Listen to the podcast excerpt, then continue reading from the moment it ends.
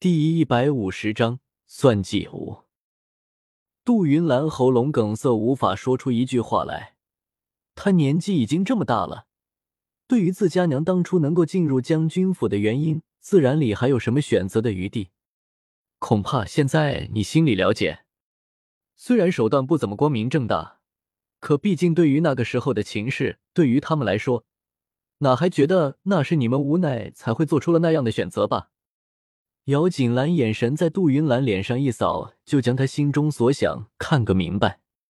杜云兰神色一凝，反问道：“难道不是？”“当然不是。”姚锦兰一语否决。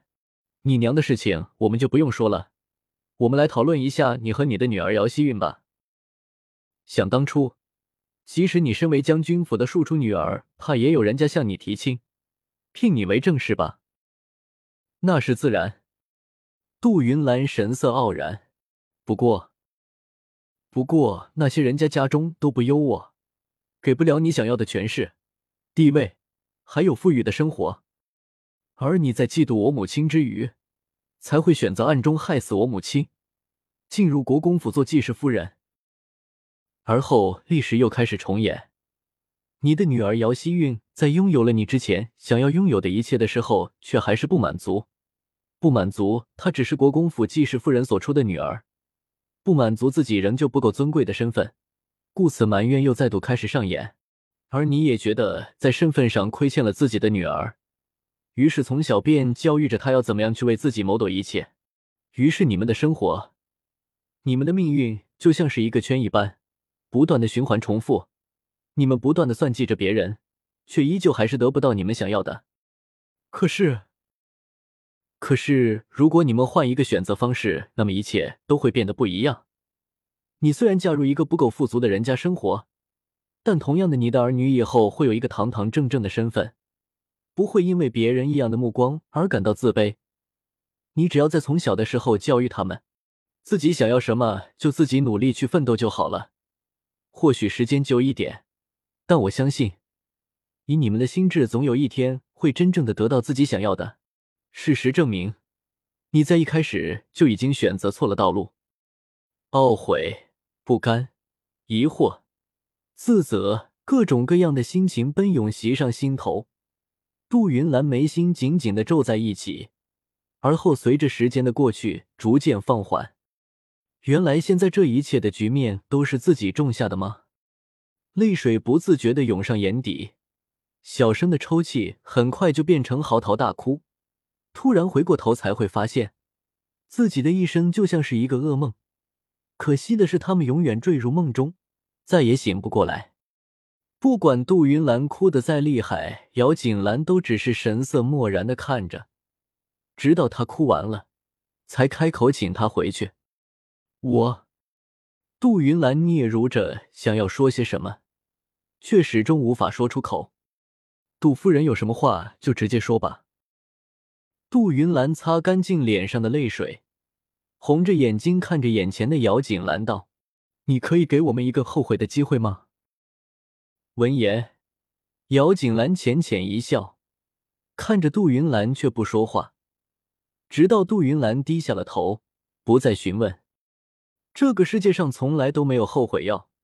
每个人都得为自己曾经做的事情而付出代价。杜云兰见此，也不再多说什么，朝着姚锦兰深深的鞠了一躬之后，在丫头的搀扶下出了平南王府。这些前尘往事太过冰冷，姚锦兰在回忆起这些事情的时候，就像是从地狱里走出的厉鬼，眼神漆黑恐怖，没有丝毫生气，好似随时都会离去一般。对于这样一个陌生的姚锦兰，玲珑实在是担心，玲珑的担心并没有持续多久，林寒宁就带着人从远处走来了，递给姚锦兰一封信。而姚锦兰在看到那封信的瞬间，眼里那令人战栗的冰寒也随即消逝。平南王府的外面，杜云兰失魂落魄的从这里走出去，并没有注意到在不远处的一个角落里，那张扭曲的俊脸。这样的结果，莫倾城不是没有预料到。唯一能祈祷的便是姚希韵还没来得及将着急所有的事情都给暴露。天色逐渐的暗沉下来，可雪花并没有因为黑夜的到来就停止飘扬。姚锦兰出门不过半个时辰，脑袋上就已经满是雪花。皇城外面，灾民的心情随着气温的下降不断下降，而皇城里面，官员们的心情随着莫倾城的话也在逐渐下降着。官员们不是常说愿为陛下分忧解难吗？现在令陛下烦恼的事情来了，只要解决了灾民生存的问题，那么就是为陛下分忧。只要忧愁没有了，那么陛下不就高兴了？朝堂上，一群臣子低着头，咬碎了牙齿，说不出半句话来。若是是关于其他问题，或许他们还能拖延一阵时间，想其他办法解决问题。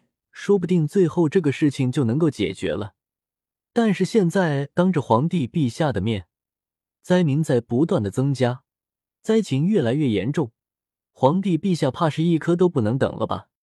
或许尽快的同意这个方案，或许还能得到陛下的好感。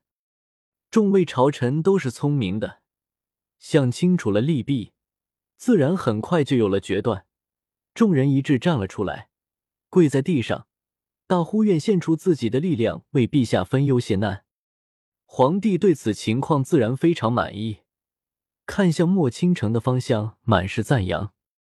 皇帝陛下命令很快就下来了，由莫倾城主持去安排灾民接纳方案。毕竟好几千的灾民，要是不将官员接纳灾民的各事项给安排好，真出了什么问题就麻烦了。一大早上起。姚锦兰就为了灾民的事情跑上跑下的，连口热饭都还未来得及吃，跑了这半天，身体早就累得头昏眼花的，这步走的急了，一个倒栽葱，眼看就跌倒在地上了。玲珑看见，刚伸出手想要接住他，却不料眼前一黑，顿时就失去了意识。千里之外，在林觉义快速的安排镇压下。很快就将大部分的灾民集中安排在了一起。问题虽没有彻底的解决，但看着那挤在一起的灾民，林依就松了一口气，好歹不会再闹出什么大问题了。林觉义视线向前，看着眼前的那群灾民，心却突然有些悸动，莫名的不安不断的在心中扩散。林觉义垂下眼眸，微微握紧了拳头。思绪却已经跑到了千里之外。平南王府，当林寒宁等人看到浑身是伤回来的灵儿时，非常震惊，同时也知晓姚锦兰被人给劫走的消息。因为官府与灾民之间存在一些摩擦，姚锦兰怕事态扩大，将灵儿被派了过去，防止事态恶化。却不料那些摩擦都是有心人故意弄出的，为的就是将姚锦兰身边的人给调开。然后将姚锦兰给弄走，而等灵儿回神过来的时候，姚锦兰都已经被人给打晕带走了。灵儿立刻带人去追，却不料遭到了猛烈的拦击。灵儿所带领的人伤亡惨重，最后竟然只剩下一个实力最为强悍的灵儿满身是伤的回来报告情况。林寒宁想要立刻写信将这个事告诉给林觉义，却不料遭到了苏云飞的拒绝。娘。您这么做是想要做什么？嫂子不见了，为什么不告诉哥哥？苏云飞转身看向漆黑的天际，因为你哥哥现在正在执行任务，你这个时候告诉他这个消息，他就会分心，而且他人远在千里之外，这个时候告诉他这个消息也没有什么用。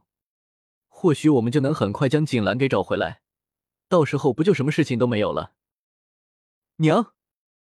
林寒宁满脸不可置信的看向苏云飞：“你知道你自己在说什么吗？现在是嫂子不见了，我们现在不把这个情况告诉哥哥，万一嫂子出了什么事情，哥哥回来我们要怎么给他交代呢？哥哥对嫂子有多么重视，你们也不是不知道。”此话一出，屋子里一阵沉默。林觉义对姚锦兰的重要性是不言而喻的，可即便如此。苏云飞却还是没有放弃心中的想法。现在他做的事情非常重要，可在哥哥心中，再没有什么事情能比嫂子还重要。此话一出，屋子里彻底没有了声音。过了片刻，林寒行才从屋子正中央转过身，沉声道：“按照韩宁的想法，立刻写信送给决议。”苏云飞不料林寒行能说出这样的话，不赞同的看向他，可回应他的只是林寒行更加坚定的目光。因为林觉义身份特殊，苏云飞和林寒行在有关于他的事情上。做事的时候的确考虑的会更多一点，当然也就更加复杂一点。也就是因为这些，所以他们在想事情的时候都忘记了，他们做的一切都是为了林觉意，可却不知道林觉意时候接受。而林寒宁的一句话点醒了他们，他们不是林觉意，无法为他做任何决定。或许他们以为重要的，在他看来却不是那么重要。苏云飞是懂林寒行的，从他的眼神中便可以知道他怎么想的，于是也就不再坚持。林寒宁见他们这个模样，便也知道他们的意见了，也不多做停留，很快便写好了信，交给府中暗卫。相信林觉义很快就会收到信的。亭南王府，因为姚锦兰的突然失踪。林寒宁在送信之后，很快就将府上能派出去的人都给派出去了，而暗房内的防守也就宽松了很多。而在他们不知道的时候，一名外来人员悄无声息的就进入了这个地方。